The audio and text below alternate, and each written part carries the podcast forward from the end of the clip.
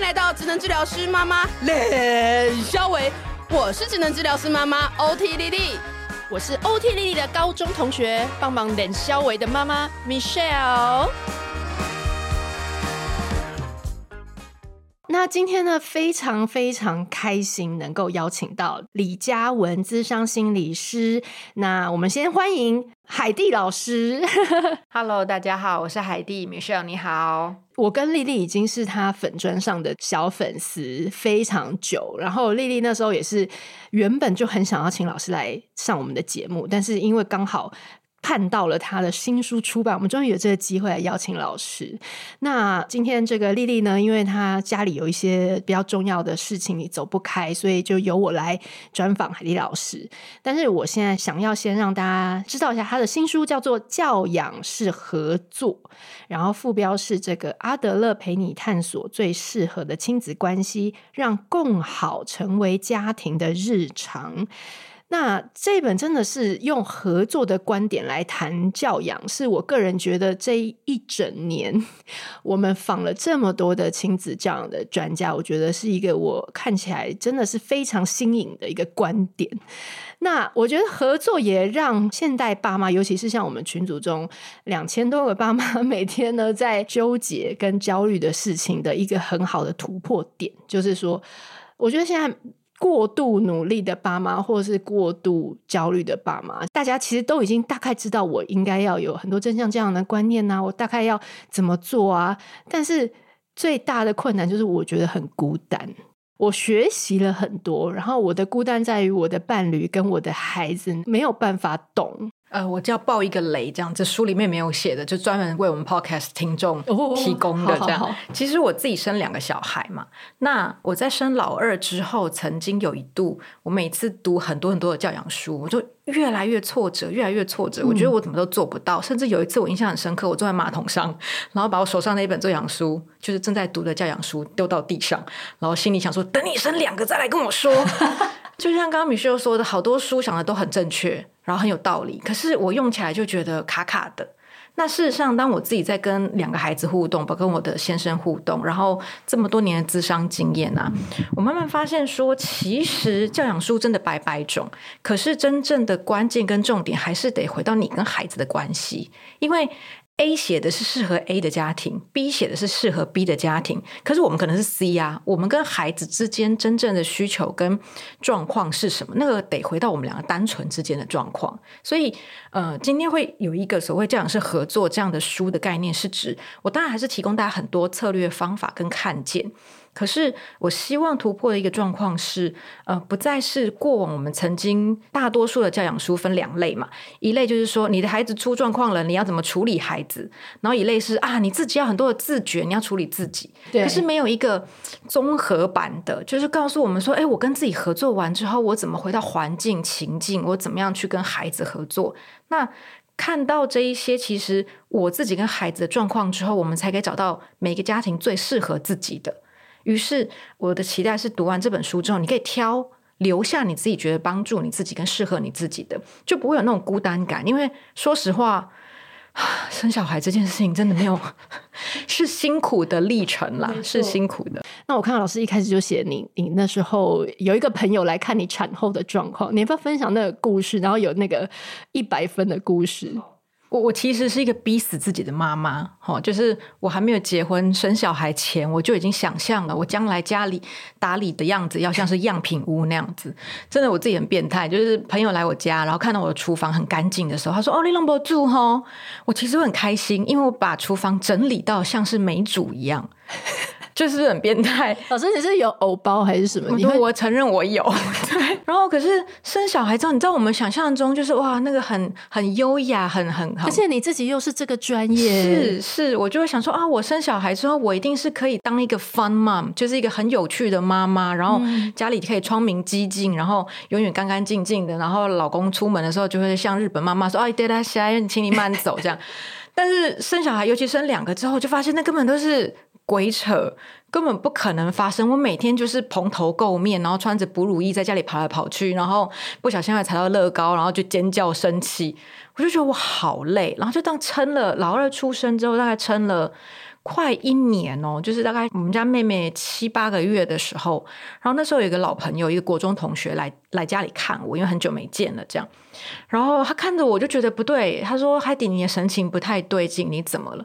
我说：“我不知道，我好累，而且我一直以为。”我可以是一个游刃有余的妈妈，可以胜任的妈妈，但为什么我现在只想要好想逃？我就是把自己关在厕所，是我最大的放松。可是你在关自己在厕所的时候，小孩在外面给我哭，你会觉得哈，我连自己的时间都没有。这样，我就说我好想要做一个一百分的妈妈。然后那个朋友就看着我说：“可是你知道吗？一个家是完整的圆，你就算做到满，做到死，你的满分就是二十五分。你们家四个人，每一个人就是承担二十五分。”你就算帮别人做，还是二十五分，你得让别人去进来补位，或者是他们去发挥自己该有的位置，这样最后加起来才会是一百分。那我觉得那句话其实完全松动我。第一个部分是他让我看到说，真的没有人是万能的，我不可能去替别人扛责任，我不可能替我先生扛他该扛的责任。第二是，我也就可以理解，如果我们家没有一百分，那不是我的问题，那可能是在合作上漏了什么。嗯所以，其实一个家是完整的圆，夫妻或者是呃亲子关系都是完整的圆，但不是每一个人都要负责一百分，每一个人只有负责自己的那个部分。是那个时候就开始萌生这样子的念头，跟知道说，哎，我我要适度放手。那到后来把。呃，教养式合作这个概念完整起来，其实也是慢慢陆续我在实践阿德勒式的教育或教养的概念，在亲师咨询啊，或者是在我在做很多儿童辅导的过程当中，看到每一个家庭的样貌，就发现，哎，真的有看到好多家庭都是一个爸爸或一个妈妈扛得很辛苦，然后小孩或者另外一半就是摆烂。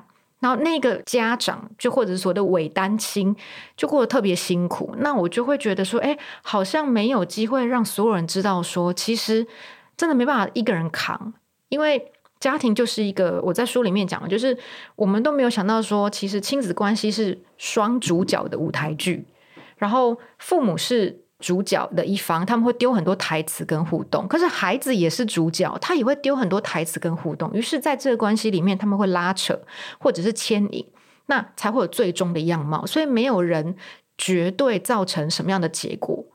那这样说也是因为，其实我自己在读某些教养书的时候，他把父母的责任放得好大。大到爸妈都会陷入那种哈，我这样做是不是就毁了他一辈子？没错，我今天不小心失控了，惨了，他将来是杀人嘛？那就是会有 灾难性思考。然后我如果现在不教，是他以后就怎么样了？是是，我们就会卡在那个。我一定要说，所有父母都会灾难性思考跟非黑即白，这个真的是天生。你在书中有讲，我这我觉得这这要点出来诶。对啊，但问题是，有时候那个那个痛苦是当下的，你如果卡在眼前的问题，你就没办法往下走，然后关系就撕裂。关系撕裂之后，就真的是很变得很糟。所以，如果可以适度让父母记得要放松。有一些时候，你要让孩子自己去扮演好他的角色，你可以引导，就是说你要让你另外一半进来去扮演他们可以做的角色，那那个完整的合作关系才会慢慢产生。而且以前不都说教养是一个村落的事吗？现在一个家庭就是一个村落，那不是很辛苦吗？没有，而且老师才在里面有讲到一句我觉得很棒的话。你说以前这是一个村落来养一个孩子，现在是我们一个小小的家庭，还要担心整个村落、整个系统性的人来看我、指教我养孩子的方式，那个压力不帮忙倒好，还还要指教。对，我觉得爸妈也很对啊，很很辛苦。是你觉全世界都在看你做的对是理所当然的，不对一定是这个家出问题。那。我我就会想一打一个问号，说真的，真的绝对是这样吗？其实孩子在成长过程当中有太多变异数，所以当然爸妈要努力，嗯、可是真的不能全扛，全扛只把自己逼死而已啦。对对对，而且我觉得老师也一直提醒大家，有时候你觉得你要全扛，你付出了这些结果。也不要讲适得其反，就是有时候这个东西你，你你额外的这个努力造成你的疲累，而去反而真的就是你还不如省下你的力气，把舞台让给别人，然后让别人去执行他该执行的事情。是对，所以我觉得老师这个分析真的是，如果你今天你你听这一集，你是真的是感觉最近也是啊，非常的精疲力尽，我觉得你可以来听听。像老师刚刚讲的，就是有时候你稍微退一下也没有关系。好，那我觉得我想要先从老师在这个书中的前半部有点出了，就是其实我们刚刚讲不同的情境状况，所以就是大家觉得最难的嘛。呃，一来就是哦，我们今天群组又是在讲那个。有人就觉得老公真的很难沟通，所以第一关就是我生了小孩之后的这个伴侣跟我生下来之前好像长得不太一样，这就是，第一关，就是你跟了一个完全不同的性格的人，他的原生家庭跟你的价值观可能完全不同，所以两个人就不同，然后又生了小孩，有一个小孩不同，两个小孩不同，两个小孩还有可能因为。都同样的基因哦，但是天差地远。所以你看，刚刚讲四种组合里面有多少不同的象限？那老师在书中里面提到，就是有四种主轴性格啦。我们没有要标签，但是有四种主轴，就是一种人叫人好我好的人，那一种叫安逸自在，一种是规划控制，然后一种是卓越完美。老师可不可以谈一谈？你觉得说你为什么要把这四个主轴把它拉出来，跟大家来做一个分析？好，我我觉得可能我们还是要谈一点点理论哈，但我们不要太无聊。这样，其实基本上回到阿德勒的信念，他认为人只要活着，就想要在群体里面去追求自己的价值感跟重要性。那后来的学者哈，就把这个追求价值感跟重要性分成四个方向，就是每一个人都想要追归属感，可是每一个人会采取的方式不一样。那大致上来说，我们就会有四种不同的样貌来追求自己的那个重要性。那这四个主轴人格呢，是大多我们在观察到，哎，人类会陷入的四种状态。事实上，我们会发现，你在不同的情境、不同的对象，四种你都有。可是你会有一个主轴的样子，就是你最理想的时候，你内心最高深层的渴望是什么样子？那呃，如果说这个要求，比如说好人好我好了，他可能最。真实的渴望跟需求是，他的世界里面都要天下太平，不可以吵架，然后大家都要开心。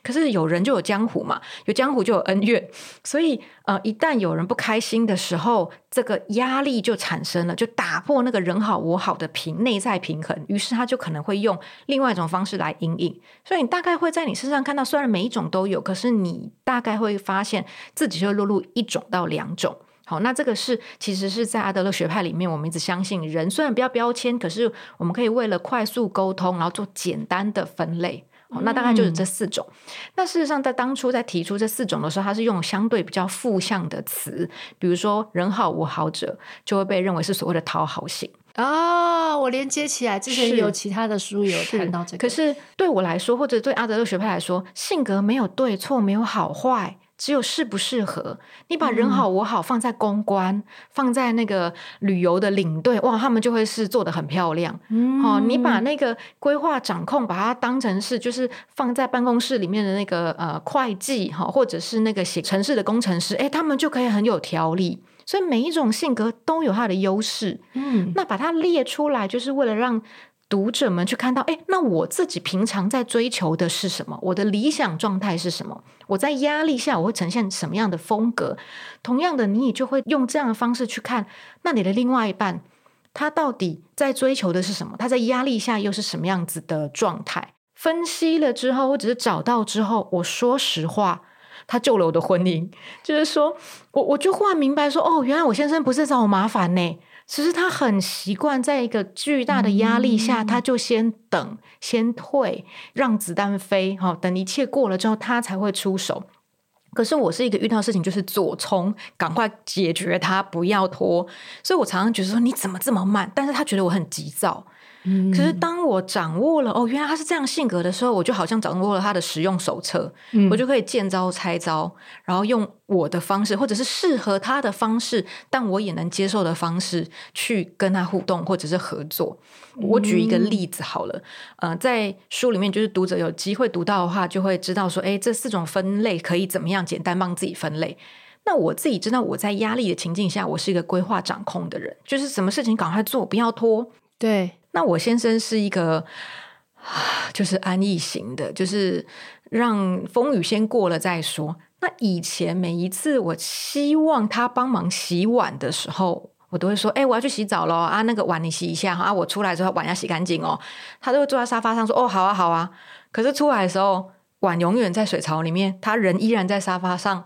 然后我就很生气，我就会自己去洗碗，然后觉得我只是交代你洗一个碗都不愿意这样，那他就会说我没有说我不洗啊，我只是放着啊，你自己要挤呀，哦，我们就吵架了嘛。但我后来发现说，哎，其实对于那个安逸的人或追求安逸的人，他其实需要是时间，需要是预备。我就会把这个任务切得小小的，让他不会觉得很痛苦。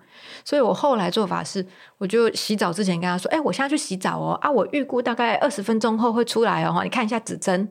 等一下，我出来的时候，我希望碗是不见，就还要用希望跟邀请，因为你如果说我要，他就有压力。你要说我邀请你哈，请求你可以帮忙啊，我希望我洗完澡之后碗就干净了，这样他就哦，好好好。那很有趣是那一次节，就是我洗完澡的时候，印象非常深刻。我手把在那个放在手把上，咔按下去的时候，一推出去，就余光看到有一个人立刻咻从沙发跳出来，然后就立刻去洗碗。那以前我会生气，以前我就说，我明明我的指令是洗完澡碗要干净，对。可是退一万步想，我的大方向是有人洗碗就好了，对啊，对啊，那你洗就好啦。所以我就知道说，哎，对于这种安逸型的人，你就是把任务拆的小小的，然后让他觉得无痛，一切都是顺便，而且还有个重点是，你要让他知道你现在不做，你待会更痛苦。他就会觉得，好吧，眼前的烦恼我先忍耐一下，为了换来未来更大的快乐。所以这四个分类其实也是为了让大家知道说，那有时候你觉得对方很难沟通，是因为你掌握不到对方的沟通语言跟密码。那用了这个方式，希望帮助大家知道，其实没有猪队友，只有目标不一致的队友。那《西游记》的故事告诉我们，你的团队里面就算有一只猪。当队友都还是是目标一致，你们都可以一起上西天。是，我觉得老师这个这一个故事也让我有非常深刻的体会，因为我们家也是类似，然后我老公也是那种很安然自在。然后他最近也是有在工作的这个职场上有出了一点点小小的状况。那当然，我们身为太太也是会很紧张，因为我就想说，啊，我们主要的经济 来源，然后你就会在旁边。但是我我完全就是觉得老师写的真的是很好，就是我们要按捺住，这是我看待事情解决的方式，他有他的方式。那。我们在一个局外，我们如果要加入我们的做法，对不对？一定必定有争执，因为他觉得他也可以把这事搞定嘛。所以我就当场，我也是觉得说，好，没关系，那那你再几天你处理一下，我过几天再来跟他核对一下，就事情处理的怎么样？这样，我就一直按捺，一直按捺，就过了几天，他就跟我说。哦，我知道你好像有点担心的事情，不过我都处理好了。我想说，哇，怎么处理的？又想说来赞美他一下。他就说，哦，其实我就去庙里求了一支签，然后那签告诉我说，就是不要按兵不动，这就是最好的解法。所以呢，我就觉得，我就跟老板之间就当做没发生这件事情。然后到现在，我就过了一个礼拜，好像也没真的没怎样。太太心脏都要很强，对，我就只能说，哇，那你抽到的那一支签还真是安定人心呢。那那我们就先这样子吧。那我有时候觉得这反映了我们有时候要不要相信？哎，就是我们的那个烦躁、焦虑，其实是你真的会怕失控。那你要不要去相信？真的老天爷不会给你无法解的钱，不是无法解的问题。所以你真的那一刻只要相信，相信，相信。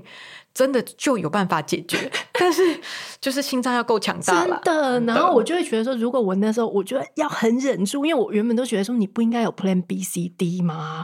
你不应该先去疏通一下你周围的这个其他的人吗？对不对？就是至少把一些事情，就是一些危机管理先做好吗？我后来想一想，如果这件事真的就是无为而可以过，就过了吧。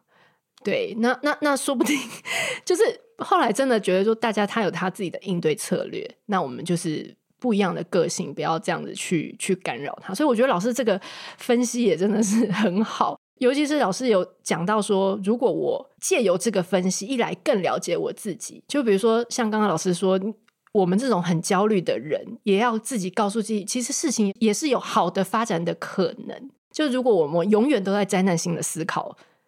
那我就会把这种 over control 的这种急迫感，又让旁边的人觉得很没有空间嘛。对，所以这个真的是协助自我觉察，因为我就是一只很紧迫盯人的老鹰。凡事就一定要按照规则计划，不然我自己会很焦虑。这样，然后有一次呢，我就帮我儿子做了这个简单的小测验，这样。然后我很意外的是，儿子竟然跟爸爸一样，遇到压力的时候就是安逸自在。对我来讲，我说怎么可以接受别人的儿子安逸自在就算了，自己的儿子也这样，你就觉得哦，好难忍受。然后我就找了一个呃，就是我们这次的推荐人之一，我找了玉云教授，然后就跟他说：“哎，我快点，我需要疏通一下，你陪我聊一下。”这样，我就跟他说：“我发现这件事情，我觉得我心里很难过去。”这样，那玉云老师很酷，他就马上讲一句：“海蒂，但你有没有发现，你越是老鹰的时候，他就越是树懒。”你越快，他就越慢。我才愣在那边说：“对耶！如果我真的希望这些人动起来，我需要他们合作，不能一个人急跳脚。那我真的得去关注那我自己现在的急躁到底有没有需要。”所以，我一个很好的朋友跟我说：“哎，有时候你真的要让子弹飞一下。”我以前不懂什么叫让子弹飞，什么让子弹飞先躲啊。现在是好、哦、让它飞吧，让它飞吧，反正最后水退了就知道谁没穿裤子。意思就是说，最后的结果会比较定案的时候，我们再来面对，有时候不会是最坏的状况。可是你预先就过度焦急了，嗯、或者是过度烦恼了，并不会让事情帮忙啊。对对。好，那如果我们又反过来反转，如果像群组中有一些妈妈觉得说她是粗线条的那一种，然后可她先生就是很爱什么事情就是一直念念念念念念念念，然后事情都还没到前一天就开始念念念念说，我不是跟你说这件事情就是什么，然后就啊，我我要讲我这个一个亲戚的故事，他就说他都很害怕他做错事情，因为他有一次他住在。他住在某个地方，然后离他娘家很远，然后但是他那个去那边过夜去玩吧，然后忘记带奶粉，然后他已经焦虑到，他就想说，他打电话给他妈妈说：“你现在半夜赶快帮我送奶粉过来，不然被我老公发现我们出游没有带奶粉，没有带奶嘴，我一定被他骂死。”他就会害怕到这样，然后他们娘家妈妈还真的把东西送过去给他。所以就是，如果旁边有一个老鹰的人，他其实也是很担心受怕，然后也是很这种叫怎么办？好，我觉得是反过来，其实看到这些主轴性格，或者是我们呃，可能待会有机会提到的孩子的各种错误行为，其实我们要讲的是回到自己内在真正的需求。如果说每一种行为或每一种情绪都在反映着内在有一种。深层的渴望或需求没有被满足，那我你要处理的是老公念你这件事情表面的行为，还是你要处理他内在的需求是什么？一个会陷入生气或者是愤怒的状态，其实是对失控的害怕，会需要控制的人，嗯、就是那个控制有掌握规划是他的安全感来源，所以那个对话就得去回到他现在很焦虑，他觉得失控，你只要让他觉得有一定的控制感回来了。哎，他就会停止念了嘛。就是刚刚你提到的例子，说，哎，这个朋友或者是亲戚群呢，陷入很害怕，那个很多的害怕、恐惧，我猜想有的时候也是我们对于那个勇气的需要，因为他不相信旁边人会支持他，或者是他不相信自己是有 backup 的，所以他需要是希望感。就呃，书里面有提到，情绪是新的语言。当你可以读懂自己的情绪，比如说焦虑啦、生气啦、害怕这些情绪，读懂之后，你就会知道哦，我内在现在需要的是什么。包括孩子也是啊，孩子在捣蛋，或者是他在哭闹，或者是他展现我们无法理解的状况。当我们用深层的情绪里面想说的那个需求是什么去了解，不论是大人小孩，不论或者是自己，就有机会见招拆招。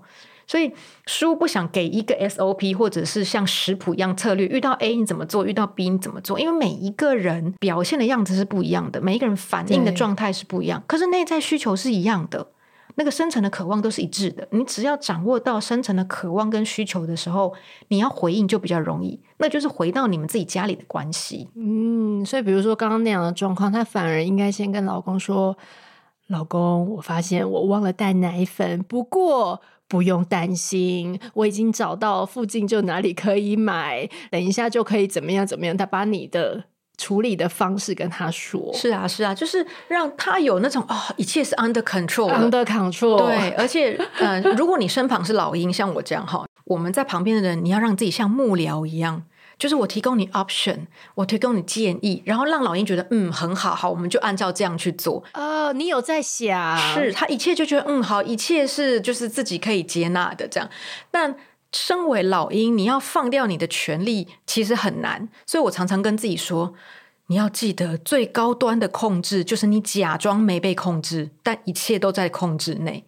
所以我在面对我的、哦、我在面对我的树懒孩子的时候，我就跟自己说，我假装没在控制他，但是你在我给的 option 都是我的控制下，然后他们就会配合我的习惯，然后或者是我们的合作模式就会出现，但他们都不会觉得自己在控制。哇塞，老师，老师这个，老师甄嬛是不是到达这个境界，就是会真的是很高深，那是多少的血泪磨出来的，真的。那我觉得，其实，其实老师刚刚讲到这个，就是要去理解小孩他的背后他的感受是什么。因为，因为老师有把阿德勒讲的这两句话，我觉得也是让大家可以再听一下。我觉得这两句话真的很有道理，就是。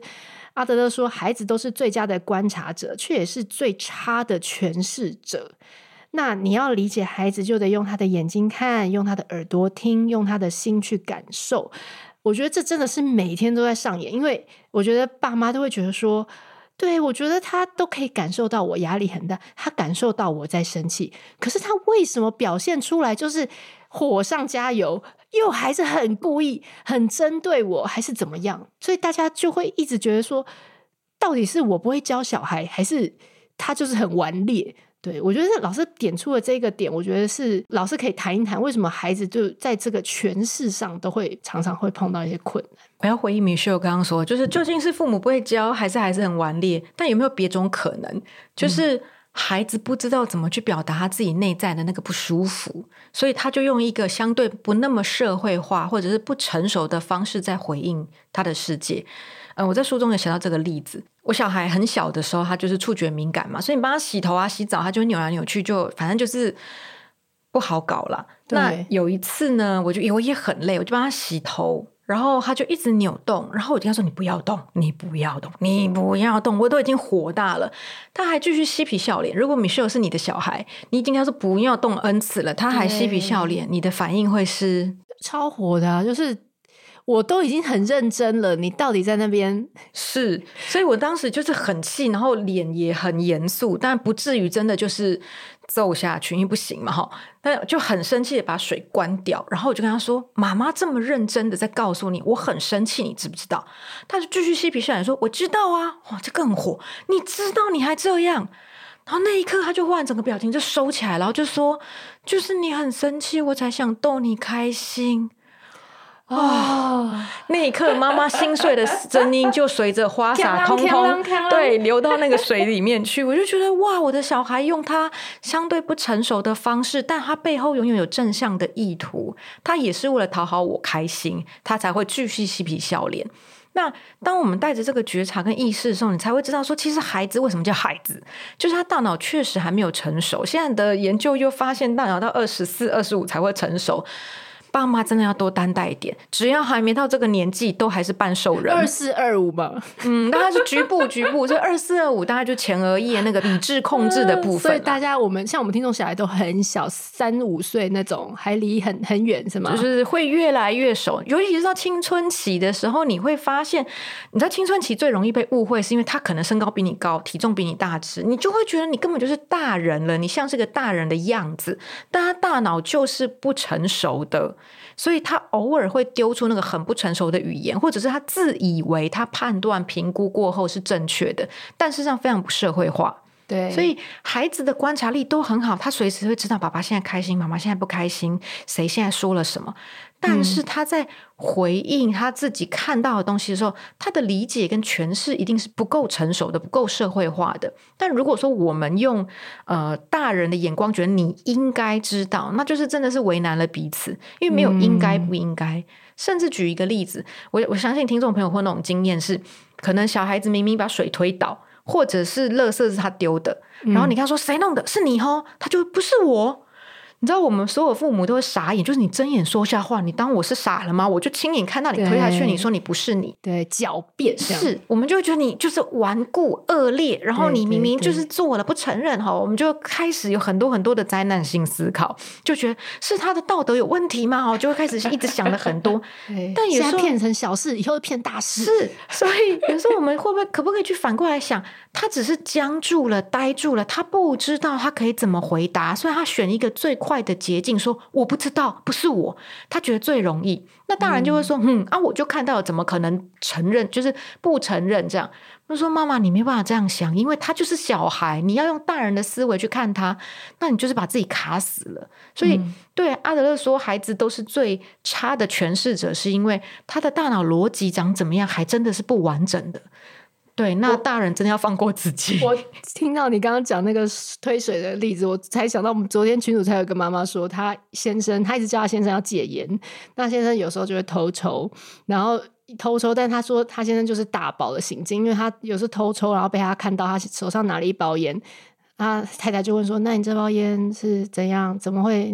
早不是要说要戒吗？”他他先生竟然跟他说：“我刚在地上捡到的，是别人的。”然后太太就觉得说：“这么拙劣的，他也你知道，所以说得出来，对你把自己当几岁？人到三十八岁的时候还是会。”是，所以真的有时候就是只是当下他突然不知道怎么反应。是啊，是啊，这就是那一刻你就当做他是杏仁核启动，战或逃嘛。那战也大战不过你这个大人，逃也不行，我就在你面前，那我就僵化，就是嗯，不知道不是我，不干我的事，不然就诬赖妹妹弄的这样。对，总之他们就是最快速的方式闪避。可是那个不是因为他刻意的，是就是生存模式啦。对对对，哎、欸，可是我觉得理解这个非刻意很重要，因为父母的灾难性思考都源自于我觉得他明明知道故意这样，然后就会觉得他整个歪掉，或者已经就是台语就会讲啊 kill God 之类的。对，就是你会一直觉得他就一直已经扭转不回来，但其实不是。而且我觉得爸妈很容易因为觉得孩子反复讲讲不通，就开始。回到自己就会自责啊，是不是我没教好？就人很习惯除错或找出罪魁凶手，或找出凶手是谁这样。嗯、然后我就会觉得，就是我们就会想说啊，如果不是孩子的错，那那是我的错吗？我没教好吗？对，好像一定要有人来出来担这个责任，一定要就是凶手是谁要找到。那如果也不是他，也不是我，好吧？那可能学校老师、学校同学就有那种他幼儿园都不会，到小学才这样哈，就是开始有很多合理化的想法。可是那就是一个大脑的天性，大脑。脑习惯除错，大脑也习惯把所有的呃原因或者是事件找到一个地方安放，我们才会觉得安心。嘿，那就是一个大脑的状态。啊，对，所以有时候就真的告诉自己没有为什么，是他当下就是做了这样子一个没有任何理由的反应，所以我们就。面对这个状况，告诉他怎么做能够比较好就好了，不需要带着这么多的情绪。为什么？是真的，我儿子最近也是跟我吵架的时候，就突然就讲了一句说：“你这个人到底怎么做妈妈的？”啊，有没有觉得很重？他才五岁，然后我就心想说：“哦，这一句。”我然后我一开始也在出错，是因为连连续剧听到这种话吗？还是怎么样？就是在学校对不对？听到人家谁教你的？对，谁教你讲这种话？然后你这种话一出来，然后我先生在旁边听到，我先生整个气炸，就想说：你一个五岁的小朋友在那边 judge 我们怎么做爸妈，然后就整个把他抓拽出去，然后就一副要训话他。中间是在大哭嘛，我先生就质问他，然后他就也是要找理由反驳，他就跟跟我先生说：我三百六十五天都很爱妈妈，我就一天今天。不爱她不行吗？他的语言能力也太好了吧？对，他就要一直要辩驳这件事。然后我刚刚讲破案是，直到有一天，我妈妈在我面前就念我，她说：“你是怎么当妈妈的？你那个早餐都没有帮他们先准备好，要叫他们去学校吃。”然后我就想说，对。然后他就在旁边说：“对啊，每次外婆都要爱讲妈妈这样子。”我就想说啊，他可能就只是一个某一个情境。然后他学习这句话，他把他觉得这是他的神秘武器，他要拿出来用它。而且小孩都知道你的死穴在哪里，他就会用力的踩下去。特别他受伤的时候，对，所以其实那个当下你会觉得哇，你的小孩怎么会今天我？然后我我也是觉得我是有多失败，我怎么会被小孩觉得我怎么当妈妈？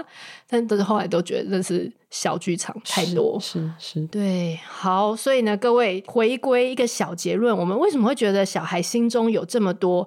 我们不知道的渴望，那我觉得老师在书中也去归纳，其实有四个很重要的渴望。那我觉得父母可以随时的提醒自己，就是说，原来这是不要看小孩小，因为我觉得很多人也是把小孩看大，就觉得说他怎么会有这些想法，但是没有。其实这个渴望，我觉得是每一个人生而为人都会有的渴望。那第一个渴望就是他希望有连结感。然后再来就是能力感、重要感跟勇气感。那老师可不可以讲一下，为什么我们要去理解小孩有这些这四个重要的渴望？那如果我们不满足他的渴望的话，他就会出现这些负向的行为。好，我们都知道嘛，就是人要生存有生理的需求，一定要吃饱喝足，然后要睡好，生理上面的安全感要满足，这是生存上面生理的基本需求。可是其实心理也会有基本的心理需求。刚刚说的阿德勒相信，人在活着就想要追求重要性跟价值感。那在呃，后面的学者就把它，就是 Betty Lou 就把它分成四个 C，关键四 C 的概念哈，就是刚刚提到的呃能力呀、啊、连接呀、啊、重要性跟勇气。这四个 C，其实你要把它当成是人性的常态、心理的基础需要，所以不论大人小孩都有这个都在追求这个，甚至书里面有一个延伸的分享。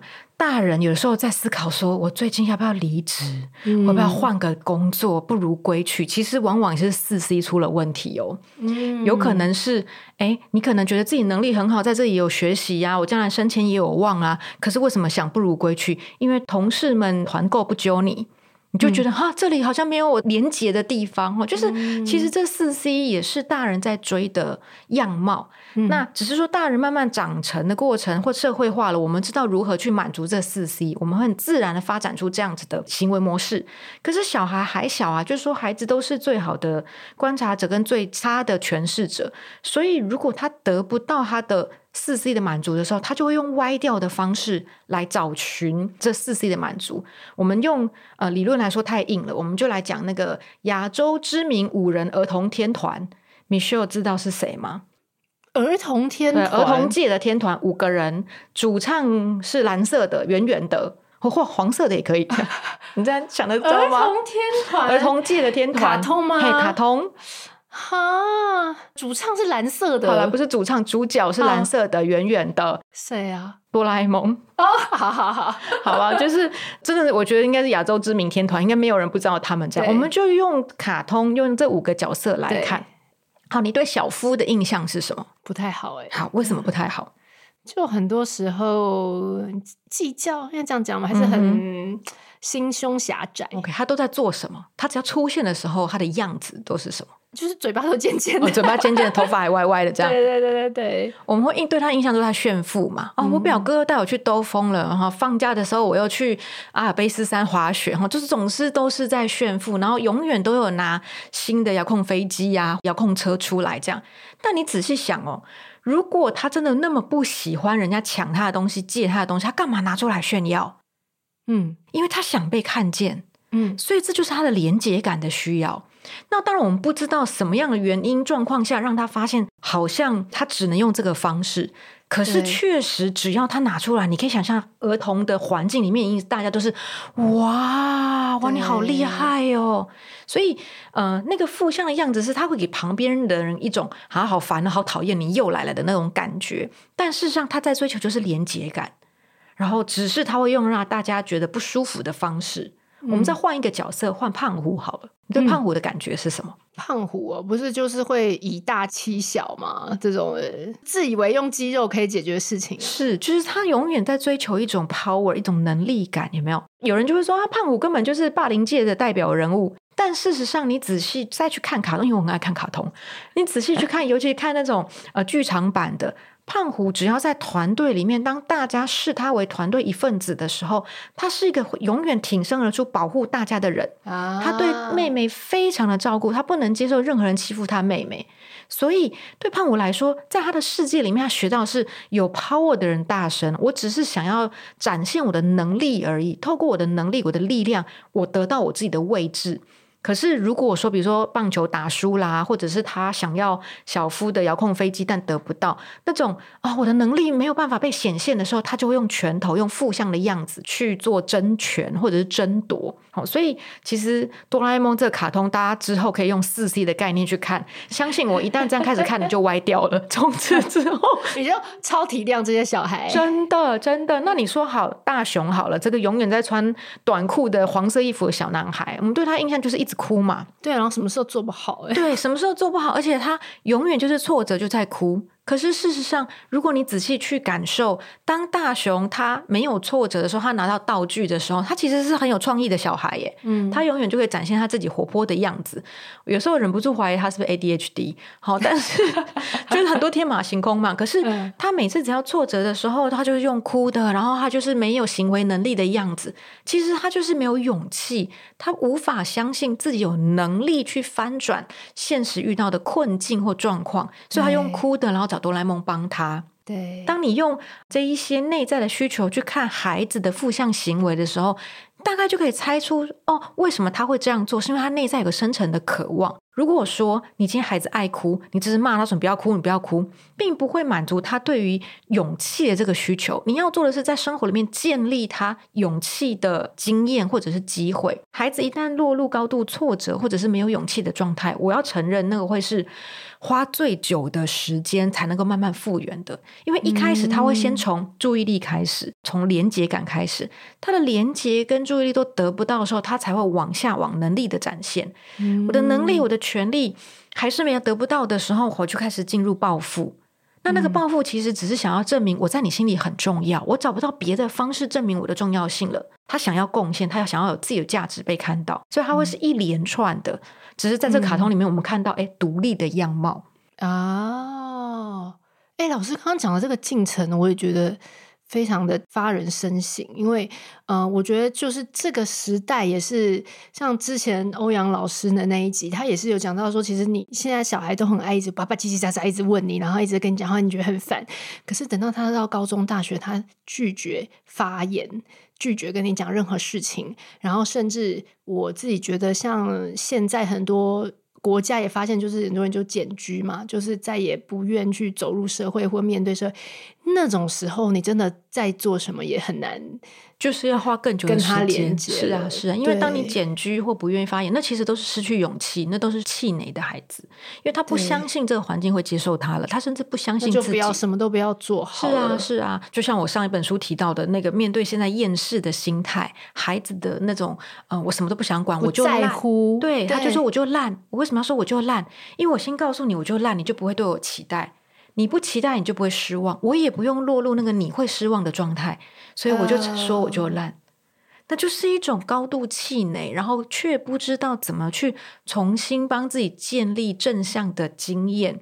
所以呈现的状态，那孩子还小的时候，我觉得父母当然有责任是去打造，逐渐把他的那个勇气找回来。所以等到国中、高中，他不会气馁的那么快，因为我说实话，我们的教育体系是相对比较容易养出气馁型小孩的，因为学习只会越来越困难嘛。然后我们都要精英教育，到了高中，每个人都要学微积分，但不是每个人都会微积分啊，所以那个挫折感就会越来越重。那你如果在小时候开始让他知道，哎，我可以有些事情气馁，有些东西还是可以要相信自己，那那个挫败感就不会这么大。嗯，所以这个真的是要从小时候开始打造的。有，因为老师有讲到，就是其实勇气，老师的定义就是说，大家要知道，他就是一个相信，就是这。可是我觉得这个很微妙，因为很多人会觉得小孩哪懂这些，但是我觉得这就是一个每天每天累积出来，他到底相不相信，他即使。现在做不到，或是他现在一直搞砸，但是他相信说，每一次我我们给他一个机会练习，然后我们带着他问他有什么想法，他愿意想一想，愿意觉得好吧，那我下次试试看可不可以？这个这个就是一个相信诶、对对对，那我觉得这个很难，就是 华人的这个社会里面，对于这个相信，通常大多时候我们就是在打压一个人的相信，一直跟他说：“你不要想太多啊，你你你就是这样子照着这样做就好了。”或者是我们太理所当然觉得，哎，你现在比如说有去上课是本来就是应该的，你早上准时起床是应该的。可是讲真的，理所当然就不值得鼓励吗？这么冷的天气，大家都想要躲在棉被里面啊，多睡三分钟，这种今天都还愿意。去上学的是啊，是孩子，我们给他拍拍手。是，就是你愿意去看到他的努力，啊、然后不带条件式的，就是说，并不是因为你成功了我才肯定你，而是因为我在这个过程看到你愿意努力，所以你就算犯错了也不会陷入责备。我们会讨论可以改善的方式，但不是责备。所以要养成那个勇气，其实你要让他知道说，在生活里面你会犯错，但是犯错不是你人错，是行为不好。所以家人会陪你，或爸妈会陪你解决这个困境。可是，一旦孩子不相信自己做的或说的会被接受的时候，他就会呈现那种啊，我不知道，我不要，我不管，什么都不想了那种气馁跟放弃的状态。嗯、所以，勇气其实是带着一点点害怕，我还是不确定。可是，我可以相信别人会接纳我，我可以相信未来有翻转的可能。嗯，所以真正的勇气是愿意去相信，带着希望感。嗯，希望感真的很重要。可是刚刚讲到，就是他有这个勇气，就是因为我们他相信我们跟他连结嘛，我们愿意陪伴他。所以老师在书中呢也提了很多，就是日常的小方法。然后我个人觉得，哎，可是这个是卡牌已经买不到，是不是？哎，好像应该还有之后还会进吗？是，是呃呃，就是它是限量的，会不会再版？我们讲实话不好说，不知道。但是一些网络通路应该还是买得到的，对对，对，对。因为跟着老师的书也出了，老师书中就已经有很多。呃，连接感或者是一些日常的一些练习，甚至出了一套卡牌，是叫这个教养合作的亲子互动陪伴卡。那里面呢，其实我我举几个例子，就是你抽了这些卡牌，就好像在书中提到的一些练习，你可以跟孩子做一些对话。那我觉得这个真的是很重要，是。呃，就像我们最前面开始讲的，我们知道这个概念，可是有时候要破冰就是很难，就是小孩可能也觉得你太过刻意，突然无中生有的问他今天 的事情。但是如果你把它变成一个游戏跟孩子玩，那你抽这个卡牌的时候，你可以就是借由这个卡牌来问他这个问题，或是你就可以想说，哎，那我今天睡觉前跟他聊一件事，要聊什么？那我觉得老师的卡牌我随便。举几个例子，我都觉得很棒，因为老师会提说，比如说，你可以问小孩说，你有没有什么事是你一直想做却还没去做的，或者是说，你可以告诉我你最近最舍不得或很心疼的一件事，然后不然你可以分享你最近最想学的一件事是什么，或者是最近让你感到幸福的时刻。那我觉得这些东西就是。嗯，我们一开始刚刚节目还没开始，就是老师有闲聊，就是有时候你会问出非常让你意想不到的答案。老师，你要分享一下你跟你的小孩的操作？好。我那天礼拜一拿到的时候，我就想说，嗯，我们家就来试试看好了。虽然这题目都是我写的，然后也是就是我自己会跟孩子做的，但确实没有这么仪式感的坐下来好好跟孩子互动这样。所以我女儿那天就很快速的抽了一张，就是呃，对方生气的时候，你希望他怎么让你知道？嗯，那我当下直觉是啊，这个我女儿应该熟门熟路啊，就是妈妈一天都在生气，对不对？她应该知道妈妈使用手册这样。但很妙是我女儿就陷入。一直思索的表情，然后他就说：“我不知道。”哎，我就心里想说：“哈，他竟然不知道！我都以为我跟我女儿关系很靠近了，什么都知道了，竟然他也会有不知道的时候。”然后我们在一来一往的对话里面，我才发现他其实进入那个思绪是，他甚至不知道他有没有办法承受妈妈生气的样子。所以如果我直接告诉他说：“哦，我现在生气了，是因为什么事？”他搞不好心里都会很挫折或不舒服。那这个部分他想很深，也许是。可是这部分如果我们没有再借由牌卡这个互动，我不会知道原来他是真的没办法接受妈妈生气耶。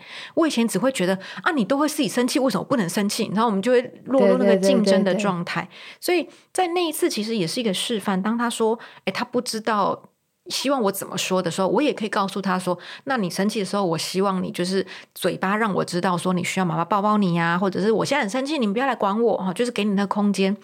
当我可以用这样子，透过好像。”牌卡是外化的策略或玩法，但是是很直接的用一致性的沟通，让他知道我的需求跟我的想要的时候，那也等于是让他知道他可以怎么去跟我沟通。对，那那个很好玩的是，我们那天正在做的时候，因为女儿卡住嘛，所以我只好回答她我的想法。然后我先生在旁边，我也请爸爸说：“哎，那爸爸，你觉得妈妈生气的时候，你希望怎么样？”这样，然后爸爸就说：“啊，就是说啊，不要臭脸就好。”这样。表示妈妈常常臭脸哈，对，但是我觉得那就是一个很立即我们全家的互动，彼此可以接纳，每一个人都可以说出自己的想法，而不会带着、嗯、就是不会迁怒，会不会带着过往的不愉快，然后也让每一个说话的人可以往下想，我真正想要的是什么。对。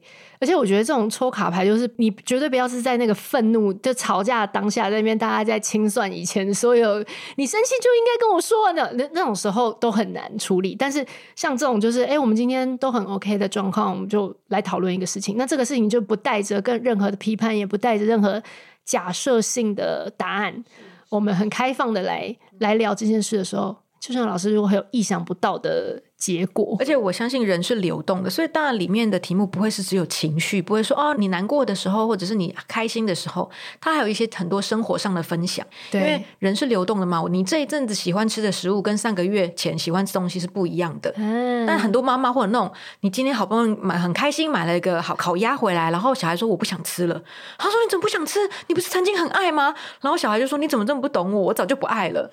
那里面就有一些题目是说，哎，你最近迷上的动漫是什么啊？或者是你最近喜欢吃的是什么？他借由这样的方式让彼此去核对，跟知道说，哎，我最近进入一个什么样的状态？嗯，对，所以总共有五十二张，大家就当做一个礼拜抽一张，这也是一个方式。然后，但我相信这是个引子啦，就是说一旦那个对话开启了，连接感发生了，以后大家就可以写自己的牌卡啦，就不一定要透过它。但是这一开始，我们就可以用一个外在的帮忙，把它当工具。那工具就是你可以开心的玩，你也可以温馨的玩，自己决定怎么玩。都最好，嗯，真的，我真的觉得老师在提倡这个连接感非常具体。然后，呃，书中就是除了卡牌之外，老师也有很多日常的练习，然后我都觉得这些练习都非常的棒，我非常的建议大家可以试试看。我今天晚上就要试试看。好，那我觉得最后我希望老师来多跟我们聊一个，呃，我觉得非常重要的单元，就是亲师合作。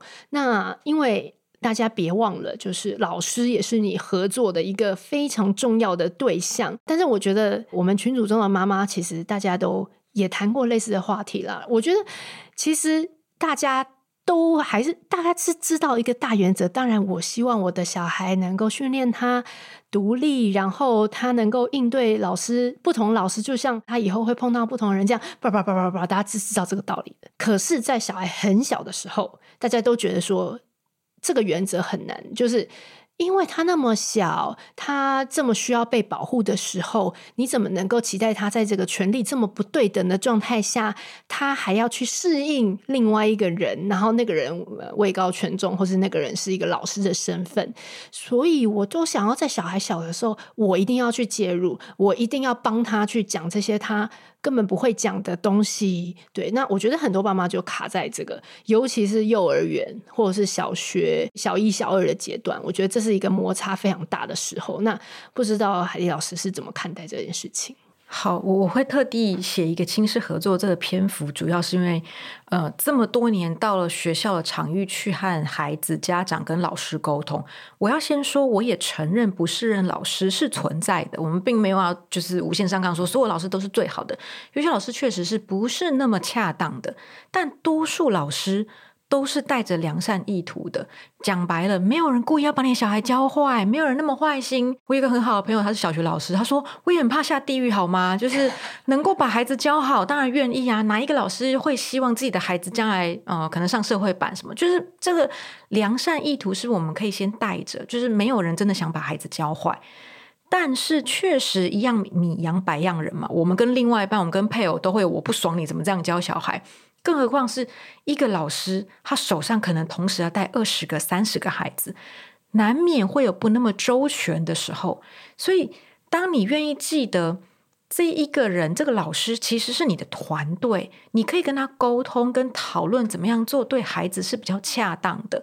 可是，当我们过度介入或指导的时候，你其实很容易造成人跟人的对立。大家可以去想，假设你带孩子带得好好的，然后你的公公婆婆或者是左邻右舍或者正义魔人跑来跟你说：“哎，你怎么这样对小孩的？你这样不对哈！这个小孩需要是什么？”我们都会很不舒服，因为人是没有办法那么正向去接受指责或者是批评的。那同理，当我们带着这样的态度去对老师的时候，人第一个反应一定是不舒服，可能防备，可能会攻击，就会有一些负面的情绪。所以有没有可能是我？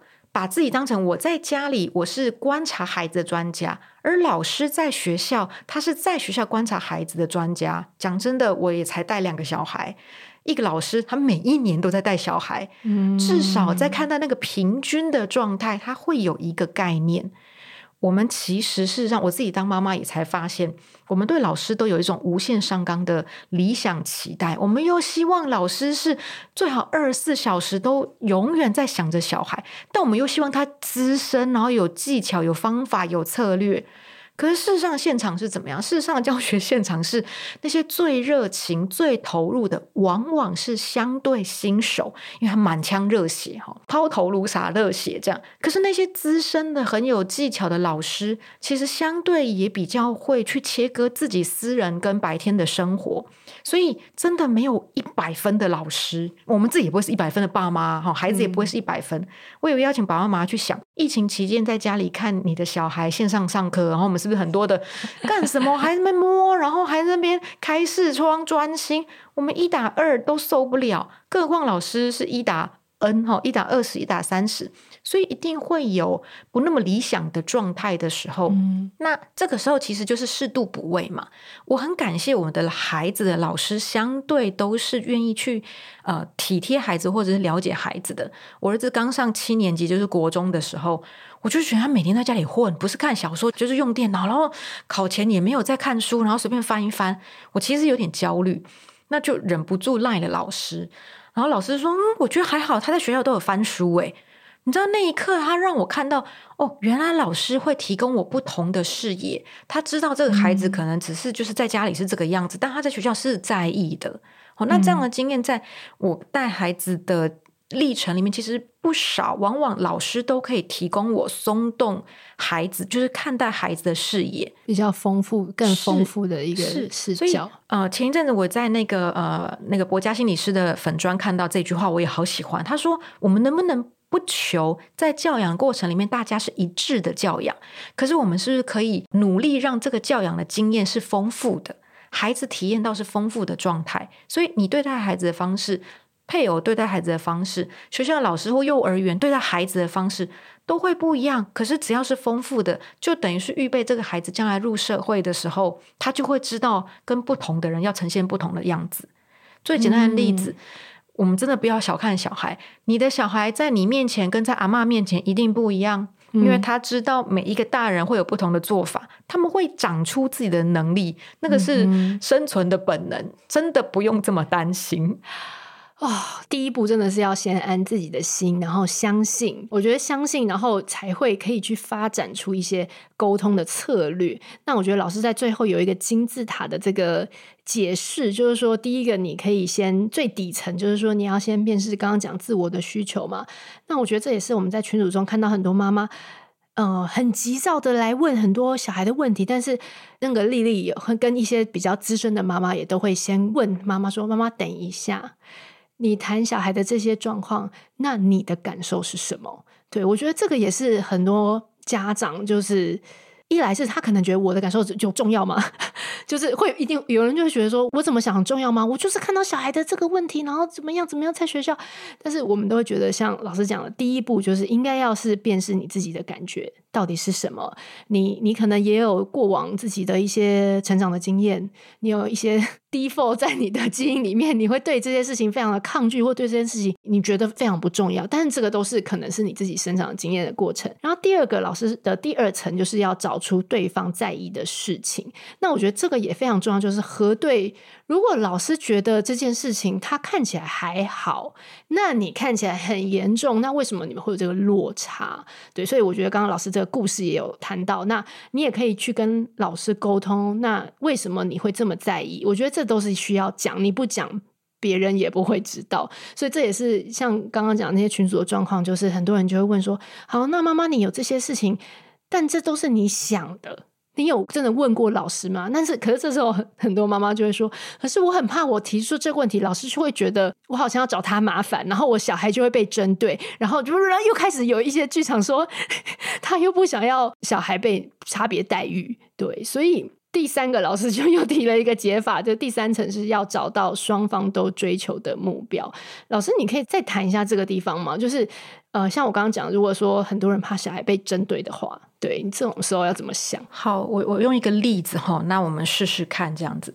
嗯、我曾经处理过一个案子，然后当然我就稍微改了一下这个这个个案哈，就是呃维护他的隐私，但那个案子其实是呃，小孩子在学校被欺负了，就是妈妈觉得孩子在学校被拿走了他宝贵的笔就对了哈、嗯。那当然，妈妈第一刻的感觉就是孩子受委屈了，然后老师竟然没有处理这件事情，就是怎么可以东西被偷了，然后然后我们就要我们认赔哈，就觉得很很生气。就当然他内在可能需求是人生应该是公平的，嗯、好，我们应该被公平的对待、嗯，然后尊重我们这样。结果呢，到了学校沟通之后，其实老师的意思是，就老师在教育的立场是不以惩罚为主要目标的。嗯、我们是尤其孩子在一年级、二年级，我们要教会孩子什么才是正确的行为。所以，当对方那个孩子也承认对比是我拿的，我还给你，我跟你道歉了啊。那对老师来讲，两个孩子都有所学习。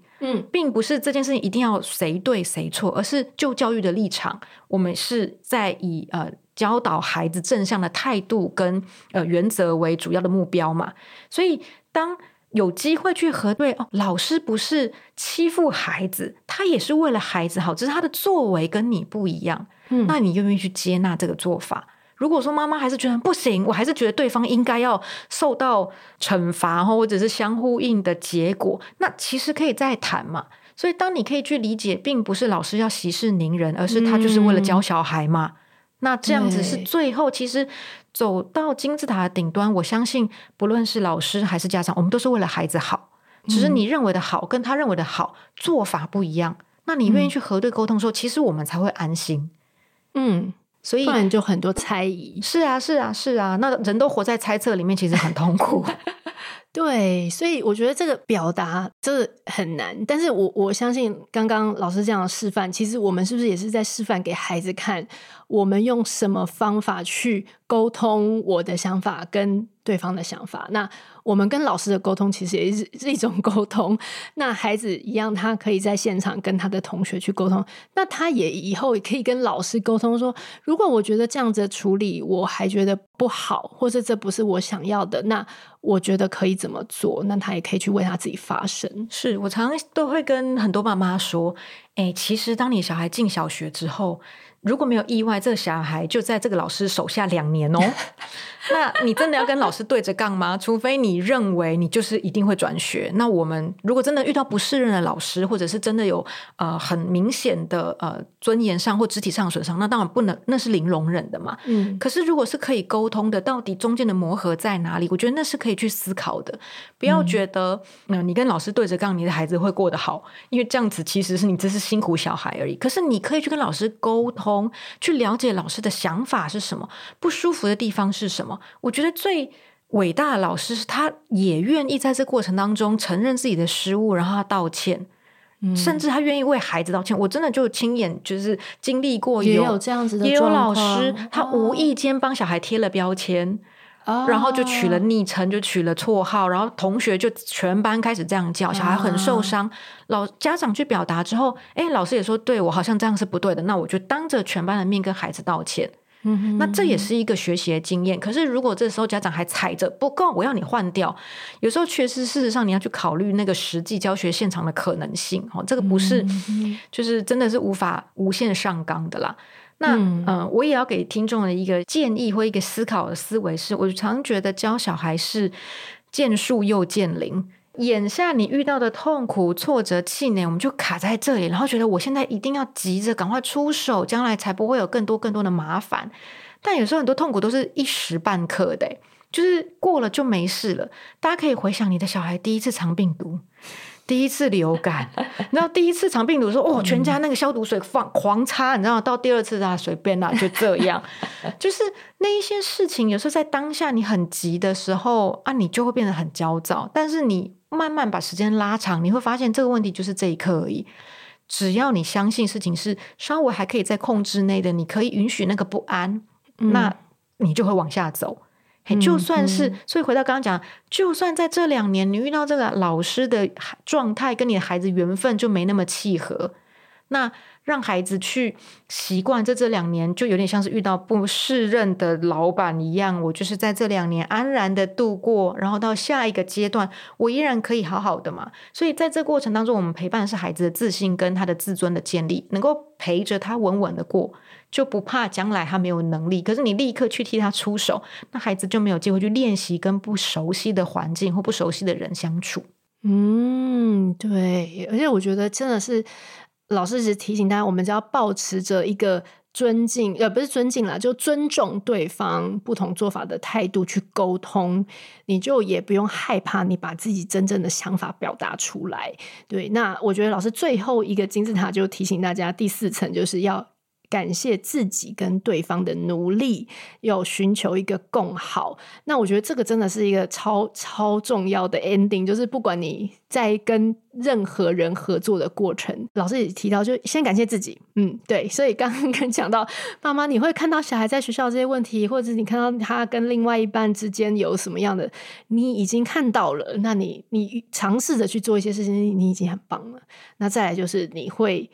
愿意去看到，诶，那对方在这些过程中听到你的建议之后，他也有尝试一些做法。即使不是一下你们就可以达到一个共识，但是这就是一个合作的过程。是因为合作真正的态度或真正的状况，它不会是 love and peace，它不会是 哦，你好，你说的好，我了解，我说的好，了解，然后我们俩就同意。其实这是童话故事，然后光脸我唱过童话故事都是骗人的，这是不可能的。真正的合作是我了解你的想法，那我也一致的表达我想法。可是在这中间，我们愿不愿意退让？我们退彼此各退让一点，找到我们共同都可以接受的。所以合作不会是快乐的。但是，就是过程不会永远都是幸福美满，然后带着微笑的。你一定有很多的挫折、气馁，然后觉得啊，对方为什么这样想？可是辛苦不代表痛苦。当你愿意去接受真正的合作，是让那个资讯交换、情感交流之后，最后的结果或最后的样貌，你会得到正向的样子。所以，合作式教养其实也要讲的一个态度就是。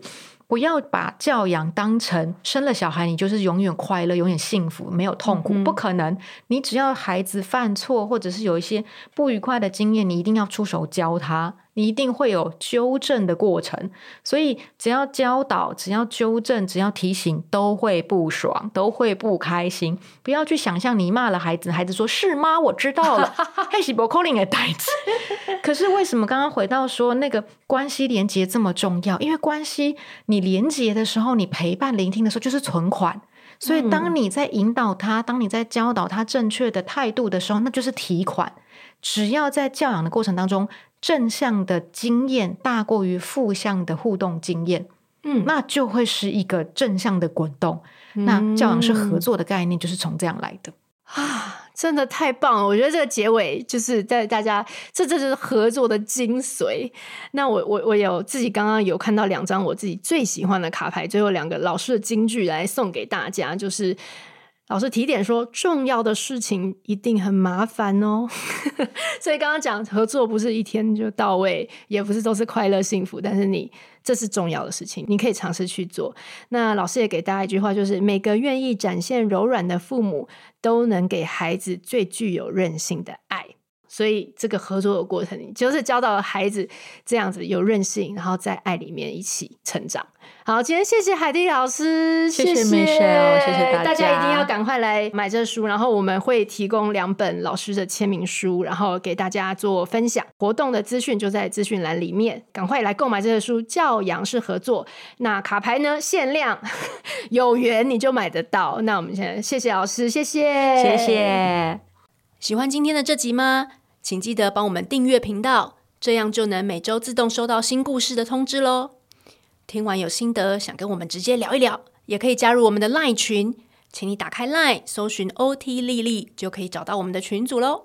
也欢迎帮我们在 Apple Podcast 上面留言评分，让更多人能够搜寻到这个节目。你也可以追踪我们的粉砖 OT 丽丽当妈妈，每周我们都会提供关于小孩发展、爸妈的情绪支持。各种心情点滴的文章哦。